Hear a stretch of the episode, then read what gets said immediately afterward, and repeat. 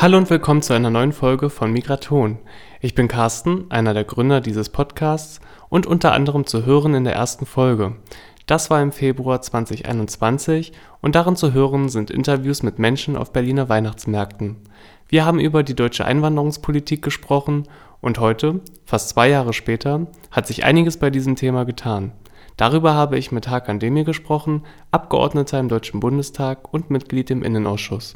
Das Interview fand am 1. Dezember 2022 statt, in einer Sitzungswoche des Deutschen Bundestages.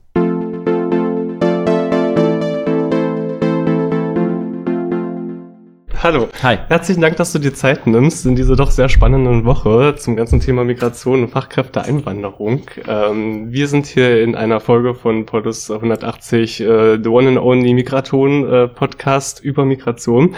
Und äh, du hast dir die Zeit für uns genommen. Du bist äh, direkt gewählter SPD-Abgeordneter ähm, im Deutschen Bundestag für Neukölln. Mhm. Auch frisch letztes Jahr reingekommen. Ja. Und äh, ich habe folgende Eingangsfrage für dich mhm. mitgebracht. Und zwar, Deutschland ist ein Einwanderungsland, aber was braucht es in deinen Augen noch, damit wir eine echte Einwanderungsgesellschaft werden? Ja. Ja, was brauchen wir? Wir brauchen eine äh, Willkommenskultur, wir brauchen mehr Menschen, die miteinander reden, in den Dialog treten, zusammenhalten, füreinander da sind. Das haben wir ja teilweise während der Corona-Pandemie so ein bisschen erlebt, dass man sich mal hilft. Mhm. Und ja, auch Akzeptanz auch zu akzeptieren, dass wir ein Einwanderungsland sind mit etwa 27 Prozent Menschen mit Migrationsgeschichte. Ja, das wären erstmal so die. Mhm. Wie schon gesagt, wir treffen uns in einer spannenden Woche. Mhm. Du musst auch gleich weiter und hältst mhm. noch eine Rede zum Thema Staatsangehörigkeit, hast du mir richtig, schon verraten. Richtig. Also wir sind hier ganz äh, brandheiß dran. Ja. ähm, aber die Woche, wie gesagt, ist generell spannend. Äh, wir hatten Anfang der Woche Bundeskanzler Olaf Scholz, der zusammen mit der Integrationsbeauftragten Rehm Alabali Radovan das integrationspolitische Konzept der Bundesregierung vorgestellt mhm. hat. Daran sagt Scholz, Deutschland ist ein Land geworden, das für viele das Land der Hoffnung ist. Mhm. Und Deutschland braucht bessere Regelungen für die Einbürgerung. Mhm. Bundesinnenministerin Nancy Faeser legte dann zugleich ihr Gesetzentwurf äh, vor, zu dem du dich heute wohl dann auch äußern wirst, ja. Staatsbürgerschaftsrecht. Ähm, und äh, direkt am darauffolgenden Mittwoch äh, hat das Bundeskabinett auch noch die Eckpunkte zur Reform der Fachkräfteeinwanderung beschlossen. Also es tut sich gerade extrem viel. Ähm, ich habe dir mal ein Zitat von Nancy Faeser mitgebracht ja. aus dem Tagesspiegel und habe dazu eine Frage, die ich versuche, Markus Lanz-like zu stellen. Ja. Ein bisschen herausfordernd nach vorne gebeugt, ja. ja. Ähm, der Wert der deutschen Staatsangehörigkeit ist ein starkes Bekenntnis zu Deutschland. Denn wer Deutsche oder Deutscher werden will, sagt Ja zum Leben in einer freiheitlichen Gesellschaft, zur Achtung des Grundgesetzes, zur Rechtsstaatlichkeit und zur Gleichberechtigung von Mann und Frau. Ja zu allen elementaren Grundlagen unseres Zusammenlebens. Dieses Bekenntnis ist entscheidend und nicht die Frage, ob jemand eine oder mehrere mehrere Staatsangehörigkeiten besitzt. So, jetzt kommt die Markus-Lanz-Frage. Ist das eine Rechnung, die so aufgehen kann oder sind wir damit zu integrationsgläubig? Ähnlich wie diejenigen, die noch immer denken, dass der Markt alles regelt, kann eine offene liberale Einwanderungspolitik sich und Integration selbst regeln. Ja. Ich weiß nicht, ob das jetzt so eine Landsfrage ist, aber genau. Das Gesetz sieht ja vor, dass wenn man fünf Jahre hier gelebt hat, die Sprache kann und sich zur freiheitlich-demokratischen Grundordnung bekannt hat und das ja auch in den letzten fünf Jahren offenbar auch gezeigt hat oder vielleicht länger, dass wir dann sagen, okay, du kannst den deutschen Pass haben, kannst hier wählen und gewählt werden. Und ich weiß jetzt nicht, was da jetzt gutgläubig dran sein soll oder blauäugig. Sag nochmal. Hm, Gehe ich ein bisschen auf die ja, ja, Kritik auch ein, ja, ja, genau, mach mal, mach mal, der Unionsfraktion ja, gekommen ja. ist, die sich natürlich ah. äh, auch wie folgt geäußert haben, äh, die Ampel würde den deutschen Pass verramschen und mm. werfen eine inflationäre Vergabe deutscher Pässe vor. Innenpolitischer Sprecher sagte, also Alexander Trom, ja. Äh, Nancy Faeser behandelt unsere Staatsbürgerschaft wie eine Billigware am Black Friday. Mhm. Was entgegnest du dem? Offenbar hat sich die CDU-CSU nicht weiterentwickelt. Und man muss auch sagen, es gibt ja auch Menschen, die sich haben einbürgern lassen die auch Politik für die CDU, CSU machen oder sie die Partei auch wählen. Mhm. Ich glaube, spätestens nach solchen Sätzen müsste man ja ernsthaft darüber nachdenken, also wirklich, das muss, muss man aber natürlich selber alles wissen, ob man wirklich diese Partei unterstützen kann. Mhm. Und ein weiterer Blick ist, das werde ich auch später auch nochmal in meiner Rede sagen, der Gedanke, wir sind alle gewählt worden und wir müssen ja eigentlich das Ziel haben, dass wir nach drei, vier Jahren wieder hier ja, rausgehen können, in den Spiegel gucken können und sagen können, ich habe mit meinen Wortbeiträgen, mit meinen mit meiner Arbeit dazu beigetragen, dass diese Gesellschaft näher gerückt ist. Und ich glaube, mit solchen Debatten, die wir auch jetzt haben, aber auch mit Blick auf das Bürgergeld hatten und andere Sachen auch, habe ich das Gefühl, dass die CDU, CSU das teilweise dann nicht mehr machen kann. Sie kann nicht mehr in den Spiegel gucken und sagen, ja, wir haben das Land jetzt näher zusammengerückt. Aber das müsste ja eigentlich das Ziel sein. Mhm. Und man, und da rumort es ja auch bisschen in der Fraktion. Hört man ja so ein bisschen. Mhm. Aber es ist, es ist, es ist noch eine kleine Gruppe von Menschen. Mhm. Die türkische äh, Gemeinde in Deutschland hat sich ja wie folgt geäußert, also es sei äh, eine Initiative, die zu einem Paradigmenwechsel führt und hat das, äh, die Vorhaben sehr begrüßt. Mit Blick auf deine eigene familiäre Geschichte ja. und deinen Weg, wie du in den Bundestag gekommen bist und wie du auch deinen Wahlkreis Neukölln wahrnimmst, vielleicht kannst du da uns noch ein paar Eindrücke mit ja. schildern. Also meine Geschichte jetzt hier im Bundestag hätte es ja nicht gegeben, wenn meine Eltern irgendwann sich nicht hätten einbürgern lassen. So, und diese Möglichkeit gehabt hätten. Das gilt übrigens auch für andere äh, Kolleginnen, also beispielsweise Rim Alabali Radovan. Sie hat ja auch 2005 den deutschen Pass mhm. dann bekommen und sitzt jetzt hier, ist, sitzt am, am Kabinettstisch, ist Staatsministerin und das zeigt schon, wie wichtig auch die äh, Einbürgerung ist.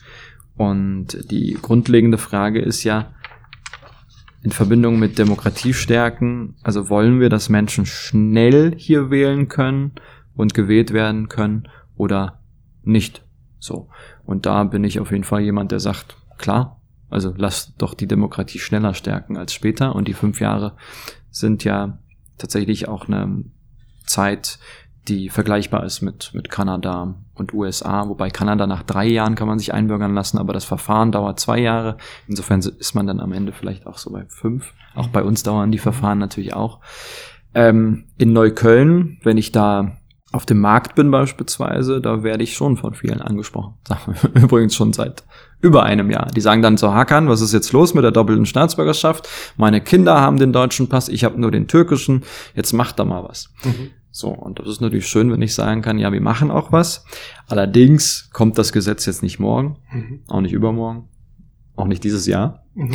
Es kommt nächstes Jahr bis ähm, zum Sommer 2023. Das mhm. ist unser Ziel, dass es in Kraft tritt. Und daran arbeiten wir. Das muss man aber auch ganz offen erstmal sagen. Weil wir noch gerade die anderen Gesetze zusätzlich haben. Aber wir sind jetzt schon mal eingestiegen in die Debatte, mhm. um einfach natürlich auch eine breite Gesellschaft mitzunehmen bei dem Thema. Und genau, wir werden, das wird immer wieder hochkochen. Mhm. Aber wir müssen als Koalition gucken, dass wir das differenziert behandeln. Ganz klar sagen, was steht im Gesetz, was wollen wir. Und natürlich müssen wir da auch aufpassen, dass wir nicht über jedes Stöckchen der CDU, CSU springen. Mhm. Aber gleichzeitig müssen wir natürlich uns auch klar abgrenzen. Ja, die Ampelregierung plant ja aber auch eben für die damals sogenannte also Gastarbeiterbewegung, mhm. also mhm. quasi einfache ja. Einbürgerung zu ermöglichen. Ja. Glaubst du, dass das dann auch mit Blick auf Bundesrat also eine, eine Verhandlungsmasse ja. ist, die auch durchgebracht werden kann? Genau, das, was du meinst, ist ja der Gedanke, wie gehen wir mit der ersten Generation von GastarbeiterInnen um, beziehungsweise VertragsarbeiterInnen, wenn man sich die östlichen Bundesländer dann anguckt. Das ist wichtig, wenn wir wissen, dass Menschen 30, 40 Jahre hier schon leben, gearbeitet haben, vielleicht sogar Enkelinnen haben, dass wir sagen, wir schicken die jetzt nicht ganz normal in die Einbürgerungstests und wollen von den B1 haben, sondern die haben ja, also die sind ja schon längst ein Teil dieser Gesellschaft und äh, und das ist, was ich immer sage, ist eine nachholende Anerkennung. Wir hätten sie schon längst anerkennen mhm. müssen wir holen das jetzt nach. Bundesrat sehe ich jetzt gerade nicht. Also klar, Bundesrat muss natürlich etwas machen. Aber es ist ein Einspruchsgesetz. Ne? Es gibt ja zustimmungspflichtige Gesetze und Einspruchsgesetze.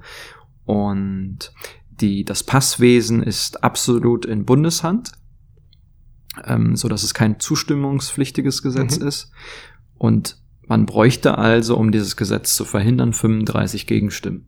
Okay. Aktive Gegenstimmen. Also nicht, ich enthalte mich mhm. mal oder mach das mal nicht. Und die sehe ich nicht. Mhm. Das sind also gute Aussichten. Absolut. Äh, schauen wir uns das nächstes Jahr dann ja. einmal an. Stichwort Menschen, die schon länger hier sind. Ja. Äh, ihr habt auch im Laufe des Jahres, also hier die Ampelregierung, ja. Äh, das Chancenaufenthaltsrecht auf den Weg gebracht. Ja. Magst du uns kurz einmal erläutern, was die Bundesregierung damit gedenkt zu erreichen? Ja. Der Gedanke ist, wie gehen wir mit Menschen um, die hier nicht als Geflüchtete anerkannt worden sind und auch keinen subsidiären Flüchtlingsstatus haben, die also geduldet sind. Eine Geduldung heißt, wir haben die, die Ausreise dieser Person einfach ähm, ausgesetzt. Das heißt es mehr oder weniger. Und es leben über 200.000 Menschen in Deutschland, die diesen Status haben. So. Und die leben schon länger hier. Mhm. Und die Überlegung ist, okay, die Ausreise ist offenbar nicht möglich, aus verschiedenen Gründen. Und diese Menschen sind in dieser Zeit inzwischen Teil dieser Gesellschaft geworden. Kinder von ihnen gehen in die Schulen, mhm. sprechen keine andere Sprache außer, außer Deutsch. Und dann müsste man doch jetzt als Bundesrepublik Deutschland überlegen, was machen wir jetzt? Und das haben wir uns überlegt und wir sagen, die Menschen, die seit fünf Jahren hier geduldet sind, sollen ein Aufenthaltsrecht für ein Jahr erstmal bekommen, also das Chancenaufenthaltsrecht für ein Jahr und sollen dann in dieser Zeit die Voraussetzungen schaffen, um dann ein Dauer, ja nicht, ja, ein dauerhafteres Bleiberecht zu bekommen. Und dann, das sind die Paragraphen 25a und b. Da sollen sie dann später reingehen, nach diesem einen Jahr. Das ist das Ziel und es würde über 130.000 Menschen erstmal betreffen, die davon profitieren könnten. Genau, das ist das Ziel. Äh, wir wollen damit Kettenduldungen auch endlich auch mal stärker mhm. abschaffen, ja. Und glaube ich auch für viele Betriebe äh, und auch Ausbildungsbetriebe ein, ein, großer Punkt, weil natürlich diese Kettenduldungen auch oft und diese schlechte fehlende äh, Perspektive klar, dazu klar. geführt hat, ja, dass natürlich äh, es da äh, zu Problemen gekommen ist. Wir haben sowieso schon einen Fachkräftemangel. Viele Betriebe sind teilweise wirklich sehr auch auf Geflüchtete angewiesen, mhm. die Teil der, der Betriebschaft geworden sind und dort sich wirklich auch gut integriert haben. Und ähm, du sprichst aber auch die an, die noch nicht äh, den Zugang zum Arbeitsmarkt bekommen haben und jetzt das in den einen Jahr dann schaffen sollen, zeitgleich auch noch äh, ja. Sprache lernen sollen. Da frage ich ein bisschen, das ist auch eine Aussage, die tatsächlich vom Sachverständigenrat ähm, für Integration ja. und Migration gekommen ist, ob da ein Jahr ausreicht. Ist das ja. überhaupt machbar? Ja. Das haben wir uns natürlich auch überlegt. Also wir sind ja, also so ein Gesetz entsteht ja nicht einfach so in so einem Raum hier einfach nur, sondern äh, man spricht die ganze Zeit mit der Zivilgesellschaft und äh, das ist auch institutionell so klar.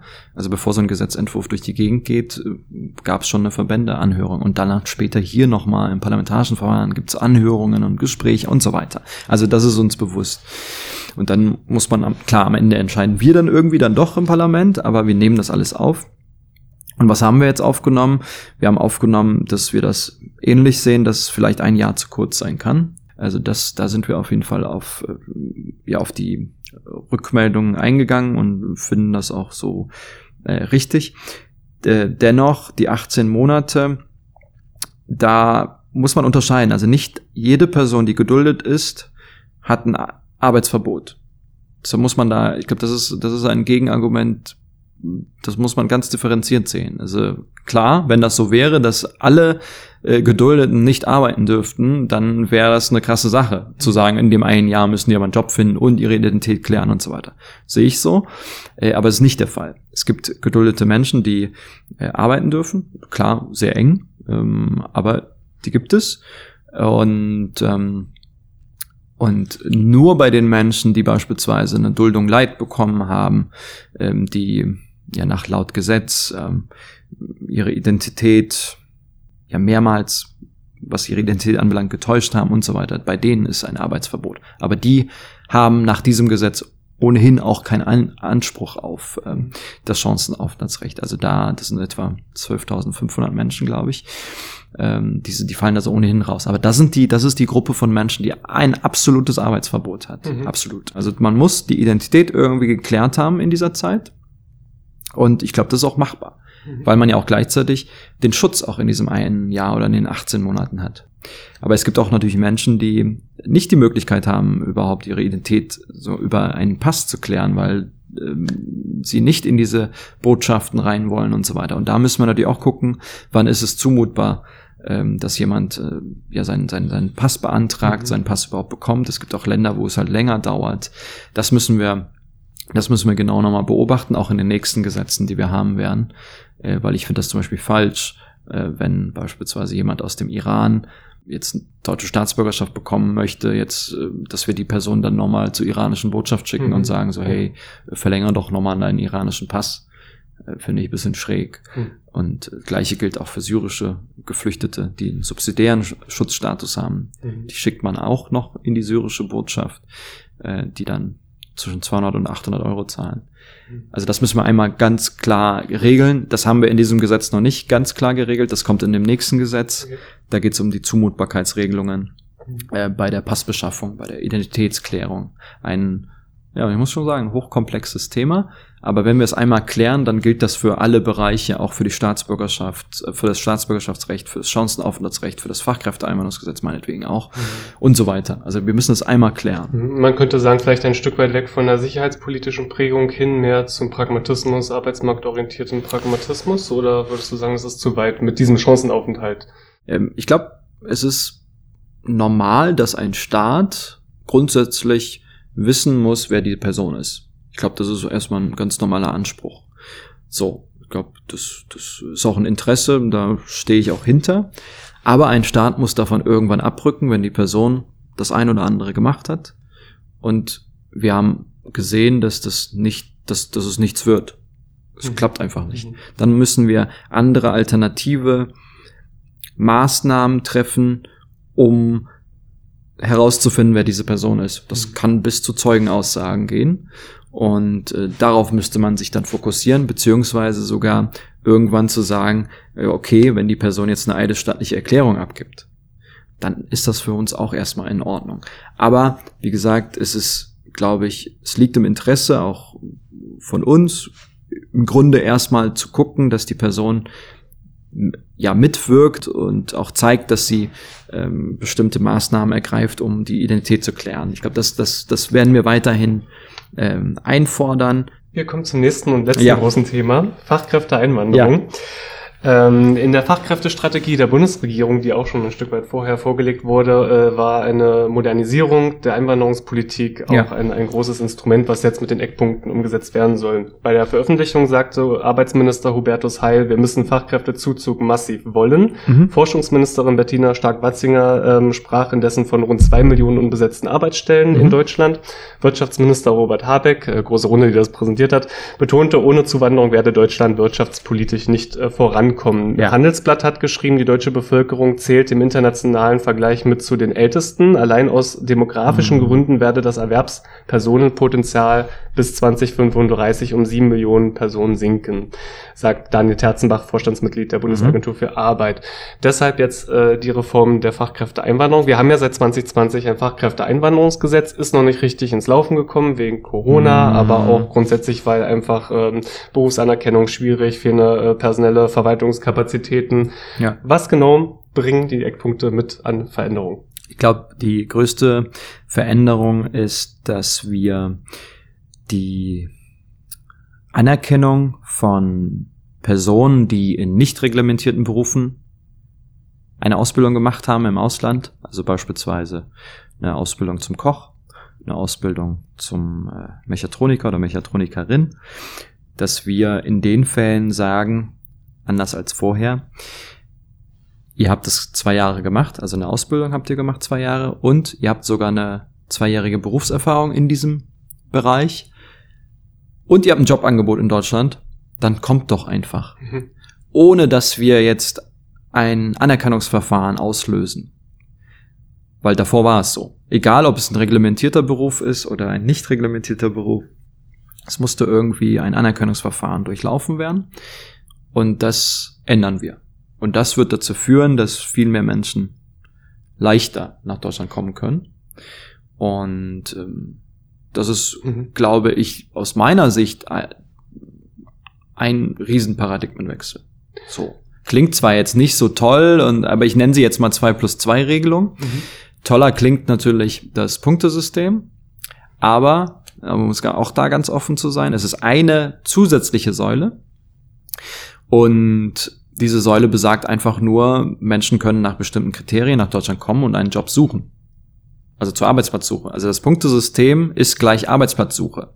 Mhm. Es ist nicht was Gesondertes im Sinne von, also wenn man da 100 Punkte hat, heißt es nicht, man kriegt einen Job und bleibt, kann dann hier forever bleiben. Als Arzt auch noch direkt, sondern genau. So, das ist, äh, genau. das ist, das, also das ist nicht so ein Punktesystem. Mhm. Deshalb muss man da mal ein bisschen aufpassen und Erwartungshaltungen auch ähm, realistischer gestalten. Das Punktesystem, darüber werden Menschen kommen und das ist auch gut so, aber zusätzlich und es ist eine zusätzliche Säule. Aber ich habe eher Hoffnung in, ähm, in den anderen Bereichen, äh, also wie, wie gerade gesagt, in den nicht reglementierten Berufen und bei den reglementierten Berufen äh, wird es Anerkennungspartnerschaften geben zwischen den Beschäftigten und dem Arbeitgeber und die beiden verpflichten sich innerhalb beispielsweise von drei Jahren ein Anerkennungsverfahren, weil da braucht man ein Anerkennungsverfahren in Deutschland zu absolvieren. Das heißt, ja, die Pflegefachkraft kommt irgendwie nach Deutschland und ohne dass man das Anerkennungsverfahren abgeschlossen hat, sondern kann hier drei Jahre sein und bleiben und macht dann halt die, die, die Ausbildung hier. So. Und das ist auch schon ein Riesenschritt. Also, das ganz offen. Wow. Absolut, kann ich Ihnen nur zustimmen. Ja. Du hast die Säulen noch gerade schon angesprochen. Ja. Ich nenne sie einmal nochmal, aber du warst schon drin. Das ist die ja. Fachkraftsäule, Erfahrungssäule und Potenzialsäule. Genau, die Fachkraftsäule äh, ist das Thema Berufsanerkennung ein Thema. Und mhm. ganz wichtig, wie du sagst, äh, bisher war es sehr auf Weiterbildungspläne sehr reduziert, dass man dann für drei, sechs Monate erstmal den Aufenthalt äh, mhm. bekommen hat. Mhm. Und dann, wenn da irgendwas nicht gepasst hat, Prüfung nicht bestanden oder ein Termin wurde verschoben, ja. muss man direkt wieder äh, zur Ausländerbehörde laufen, sich wieder neu beantragen etc. pp. Das soll ein bisschen mit dieser, in Anführungsstrichen, Pauschalität ein bisschen mit den drei Jahren mal genommen werden. Das ist, äh, schafft freie Kapazitäten in den Verwaltungen. Ja. Aber was äh, entgegnest du denen, die sagen, ja, das ist äh, auch schön und gut, aber gerade bei der Pflege zum Beispiel, viele Berufspflegeschulen äh, haben so schon keine äh, freien äh, Kapazitäten frei, um mhm. auszubilden. Äh, und generell ist da vieles runtergefahren worden. Aber das haben wir auch bei der Sprachausbildung und generell. Ja. Also wie siehst du die Notwendigkeit und da auch die Landesregierung mit reinzunehmen, da wirklich flächendeckend in Deutschland Anlaufstellen, in auch branchenübergreifend äh, in der Berufsanerkennung so zu schaffen, dass wir nachher nicht eine Situation haben, dass viele halt hierher kommen und dann doch am Ende unter ihrer Qualifikation hier arbeiten? Zum einen, wie gesagt, bei dieser Anerkennungspartnerschaft ist es eine Verpflichtung. Mhm. Also die beiden äh, Personen, also Beschäftigte und Arbeitgeber verpflichten sich dazu. Und äh, ich glaube, das gibt nochmal ein Gewicht. Ähm, aber klar brauchen wir auch die Länder, ähm, da haben wir jetzt natürlich nicht so Zugriffsrechte, ähm, können jetzt nicht einem Land sagen, ihr müsst jetzt das und das machen. Aber das, was wir zum Beispiel bei der Anerkennung machen können, ist, dass wir auch äh, Zeugnisse auf Englisch akzeptieren. Mhm. Das machen wir zum Beispiel gar nicht, sondern das muss erstmal übersetzt werden und hast nicht gesehen. Äh, das ist äh, auf jeden Fall gerade nicht so cool und es muss Musteranerkennungsverfahren geben, dass man sagt, das ist jetzt so ein Anerkennungsverfahren, ist jetzt ein Muster äh, in dem Berufsfeld XY und also quasi das wird dann auch äh, dazu führen, dass Sachen schneller ablaufen werden. Ich würde das jetzt mal unter Entbürokratisierung mal verbuchen. Ja. Wobei es natürlich erstmal einmal anstrengend ist, so ein Muster aufzubauen, in Anführungsstrichen. Aber wenn man es, glaube ich, einmal gemacht hat, dann können die Länder das dann kopieren und dann geht's halt schneller. Absolut. Und zudem soll ja auch die arbeitgeberbasierte Beurteilung in der Qualifikation mehr berücksichtigt werden. Also dass mhm. sozusagen nicht jeder Punkt in einem Muster-Nachholprozess äh, direkt nachgewiesen werden muss, sondern dass man auch selber sagen kann, ich bin von der Fachkraft überzeugt, der hat bei mir im Betrieb ein paar Monate mhm. gearbeitet, gezeigt, dass ich es kann mhm. und dann geht es. Also sind wir auch nochmal ein bisschen bei, also genau, Punkt. Das ist auch ja. auf jeden Fall noch eine, eine, gute Sache, die da mit reinkommt, würde ich ja. sehen. Und bei der Erfahrungssäule, genau, nicht reglementierte, vieles lässt sich einfach nicht vergleichen. Alle reden immer von unserem sehr besonderen Ausbildungssystem, ja, ja. das viele Vorteile hat. Aber wenn wir für jedes Land in jedem Kleinstberuf sozusagen da bist du, wie, wie du gerade gesagt hast, Muster herstellen müssen, mhm. also sollte man machen, wäre dann ideal. Aber mhm. ich glaube, pragmatischer, schneller geht es dann über diese Erfahrungssäule, weil wir brauchen ja auch, wie die Bundesagentur sagt, äh, jährlich 400.000 Menschen mhm. Nettozuwanderung mhm. zusätzlich. Und wir wissen auch, dass die Ausländerbehörden die Kapazitäten personell jetzt schon überlastet ja, sind. Und da muss man natürlich auch nochmal ran. Und deswegen sehr gut, dass man da pragmatischer rangeht. Mhm. Äh, letzte Nachfrage noch zur Potenzialsäule. Genau, dass die nicht missverstanden wird, das Punktesystem ja. ist für die Arbeitsplatzsuche. Das gibt's natürlich auch jetzt schon ein ja. Stück weit. Das ist natürlich aber sehr gekoppelt an enorm hohen äh, Lebensunterhaltsnachweise, äh, die man da geben muss. Was ist da nochmal so ein bisschen der einfachere Zugang? Bei, beim, bei der Arbeitsplatzsuche. Bei der Arbeitsplatzsuche, beim, beim Punktesystem jetzt, mhm, ja. Genau. Also du hast recht, erstmal gibt es das schon und es, es war der vorige Paragraph 18c der galt äh, vor dem Fachkräfteeinwanderungsgesetz nur für AkademikerInnen. Mhm. Also die konnten nur kommen, um Arbeit zu suchen. Und dann wurde es mit dem Fachkräfteeinwanderungsgesetz im März 2020 geändert, auch für Menschen, die eine berufliche Ausbildung haben. Und jetzt ähm, Genau, gucken wir mit einem Punktesystem, wenn jemand äh, ja die die die Sprache kann, ein gewisses Alter hat, äh, Bezug Bezug Berufserfahrung hat, dass dann die Person äh, leichter hierhin kommt und vielleicht äh, in dieser Zeit auch hier arbeiten kann. Mhm. Äh, weil das ist ja das Problem. Äh, sonst müsste man ja mit 10.000 oder mit 5.000 Euro nach Deutschland kommen, um sich einen Job zu suchen. Da müssen wir auch einfach die, die Voraussetzungen ein bisschen absenken, damit tatsächlich am Ende Leute, Menschen hier hinkommen und dann einen Job suchen können. Mhm. Äh, und vielleicht in der Zeit auch selber mal 10, 20 Stunden arbeiten können um einfach den Lebensunterhalt hier zu sichern. Äh, sonst hast, sonst, das ist jetzt mal ganz banal gesagt, sonst, äh, also wer hat denn schon 10.000 Euro und kommt dann nach Deutschland? Äh, ich, wir kennen das von Studierenden, die tatsächlich auf so ein Sperrkonto 10.000 Euro ja. draufsatteln müssen. Ist, aber dann zieht man natürlich auch immer eine bestimmte Gruppe von Menschen an und äh, was ja auch, also ne, ist gut, das klappt, mhm. aber muss natürlich irgendwie gucken, das sind dann eher dann ja, Mittelschicht, äh, mhm. wenn nicht sogar in den Ländern die äh, reiche Oberschicht, äh, mhm. wenn man dann 10, mit 10.000 Euro hier Absolut. ankommen muss. Ne? Ja, genau. Es soll sehr bürokratiearm gestaltet mhm. sein. Es soll so gemacht sein, dass es also nicht zu hohe Hürden hat, damit überhaupt Leute das in Anspruch nehmen. Weil ja. ich glaube tatsächlich, wie du es gesagt hast, 18c wurde, glaube ich, also das kannst du an einer Hand abzählen, Menschen, die das... 200, ich hatte mal 200, also 2018, 19 waren das genau. Maximum, wenn überhaupt 200 genau. Leute sind über die, über das, über die, diesen Paragraphen gekommen. Ganz genau. Ich ja. glaube, es ist generell auch so ein Mentalitätswandel, der, glaube ich, stattfinden soll, dass zukünftig jetzt wirklich Zuwanderung auch gewollt ist, dass die SachbearbeiterInnen ja. überall auch so einen Anreiz haben, also serviceorientiert zu denken und nicht nur auf Abschottung und ich gucke, ich finde jetzt noch den letzten Kommastrich, der das ja, irgendwie verhindern kann. Genauso auch im Ausland, also dass es wirklich Anlaufstellen bei den Botschaften gibt, wo man auch wirklich beraten wird und wo es nicht heißt, Hände hoch und, und am besten gleich mhm. wieder raus aus der Tür. Äh, ich glaube, das ist äh, Geist, der definitiv drinsteckt. Was hältst du noch, äh, letzte Frage dazu, äh, zu Selbstständigen, die vielleicht hier ein Startup äh, eröffnen ja. möchten oder auch künstlerische Berufe, die natürlich äh, nicht direkt auf Arbeitsplatzsuche sind, aber durch so ein Punktosystem, wenn man 20 Jahre, 30 Jahre lang als Theaterpädagoge mhm. zum Beispiel gearbeitet hat, hierher kommt und sagt, ähm, ich kann nicht, also muss nicht gleich einen Finanzplan für drei Jahre äh, ja. zeigen und muss nicht äh, das und das ja. Geld haben, ähm, sondern ich habe hier eine Chance über einen gewissen Zeitraum. Also der Grundgedanke ist auch jetzt dieses Gesetzes, dass jemand ja hier hinkommen kann und auch in einen sozialversicherungspflichtigen Job reinkommt und tariftreu bezahlt werden soll. Also das ist schon die Grundüberlegung. Also wir wollen, dass jemand äh, dann nicht hier hinkommt und dann plötzlich 450 Euro verdient oder Freelancing macht für 520 Euro oder sowas. Das, das ist nicht der Sinn dieses Gesetzes. Aber ich kann natürlich verstehen, also klar, Deutschland ist da offen, äh, da kann man auch über die Hürden sprechen, wenn jemand hier hinkommt und sagt, ich habe jetzt hier, ich mache jetzt hier ein Startup auf und fünf bis zehn äh, Angestellte habe ich und äh, investiere das und das. Äh, das ist ja jetzt auch schon möglich, aber ähm, sagen wir in Anführungsstrichen einfache Selbstständige, die, ähm, weiß ich nicht, mehrere Arbeitgeber haben und am Ende aber es nie richtig klar ist, was sie, was sie verdienen, ähm, das, ähm, das kann man, das kann, also im parlamentarischen Verfahren wird das auch aufploppen, aber tatsächlich konzentrieren wir uns äh, gerade eher auf die klassischen äh, Angestellten. Ähm, da, da ist ja auch der größte Mangel, habe ich das Gefühl. Und da hat aber auch, muss ich auch ganz offen sagen, hat aber auch mit Sicherheit zu tun. Ne? Also wir wollen auch, dass wenn die Menschen hier sind, in Sicherheit sind. Also in Sicherheit im Sinne von mhm. ähm, arbeitssicher äh, und nicht ähm, in der Gefahr stecken, ähm, ja in prekäre Situationen zu kommen. Ja. Ich möchte gerne noch äh, diese ja. Aussage von dir aufgreifen, ja. auch vor allem natürlich ein Sozialversicherungspflichtige, ja, weil es ist ja auch immer so ein äh, auch Ressentiment getriebenes Vorteil, was es gibt, dass äh, genau Zuwanderung und dann alle in das Sozialsystem etc. pp. Die Technikerkrankenkasse hat ja tatsächlich für das Gesundheitssystem festgestellt, dass Migrantinnen schon länger, also seit acht Jahren, äh, mehr einzahlen, als dass sie da rausbekommen. Okay. Und auch die Böckler Stiftung sagt, was das Rentensystem angeht, ähm, Migranten, das ist jetzt nochmal ein ganz eigenes ja, Thema und Problem, Migranten ja, zahlen zwar weniger Steuern, beziehen häufiger Hartz IV und sind stärker von Arbeitslosigkeit betroffen äh, als Menschen ohne Migrationshintergrund. Trotzdem leisten sie einen positiven Nettobeitrag zum Finanzierungssaldo, ähm, denn der entscheidende Punkt sind, die Rentenmigranten sind viel, äh, sehr viel jünger als der Bevölkerungsdurchschnitt. Und wer heute jung ist, das will ja auch die Fachkräftezuwanderung, setzt ja auch noch äh, extra junge, mhm. Leute äh, heute jung ist, wird im Alter äh, generell weniger aus ausgezahlt bekommen, das ist eine bittere Erkenntnis für uns alle, als er über den Lebenszyklus eingezahlt ja, hat. Ja, Deshalb ja. profitieren die Rentenversicherungssysteme massiv davon. Mhm.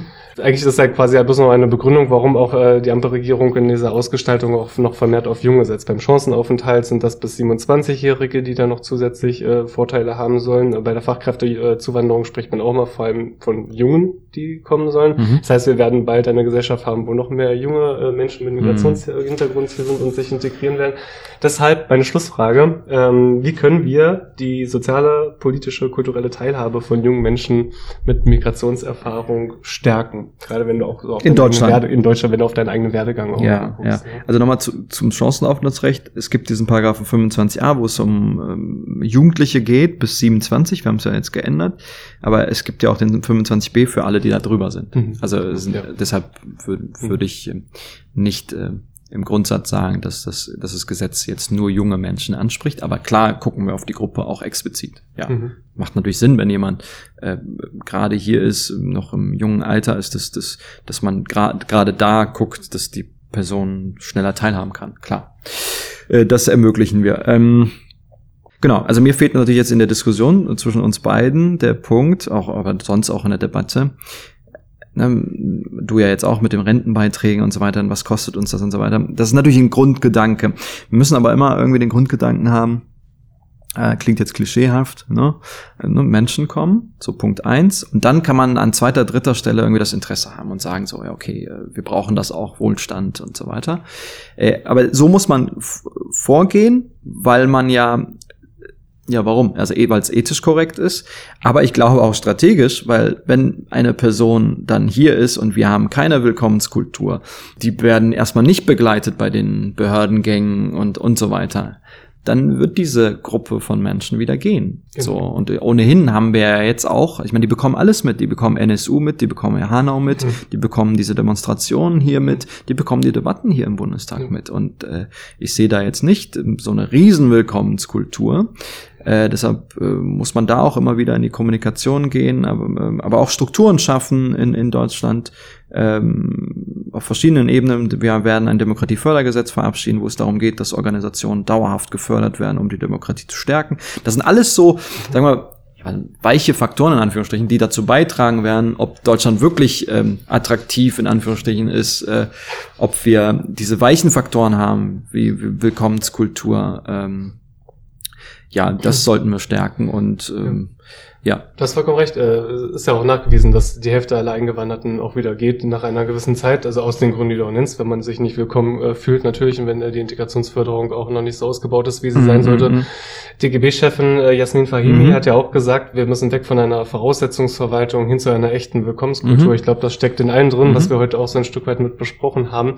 Und um das mit Markus Lanz noch aufzulösen, ich habe, das sieht man im Podcast natürlich nicht, extra versucht, so eine herausfordernde, nach ja, vorne gerichtete Haltung einzunehmen. Ja, die nehme ich jetzt wieder zurück ja. und bedanke mich sehr, sehr herzlich, Hakan, gerne, für das gerne. Gespräch. Und ich war die ganze Zeit zurückgelehnt. Ja. Und manchmal kam ich aber auch nach vorne. Was Alles auch, gut. Super. Ja. Klasse. In diesem Sinne, danke fürs Zuhören und schalte das nächste Mal wieder ein. Dankeschön.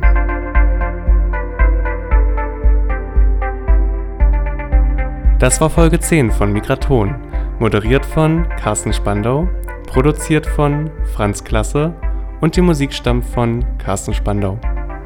Dieser Polis 180 Podcast gibt ausschließlich die Meinung der Autorinnen und Autoren wieder. Die Verantwortung für den Inhalt liegt bei Ihnen. Polis 180 ist ein Grassroots Think Tank, der wissenschaftliche Erkenntnisse für politische EntscheidungsträgerInnen übersetzt. Ideen, Analysen und Lösungsansätze unserer Generation bringen wir durch innovative, partizipative und inklusive Ansätze in den politischen Diskurs ein. In thematischen Programmen und mit neuen und kreativen Formaten entwickeln wir echte Alternativen für eine konstruktive Außen- und Europapolitik.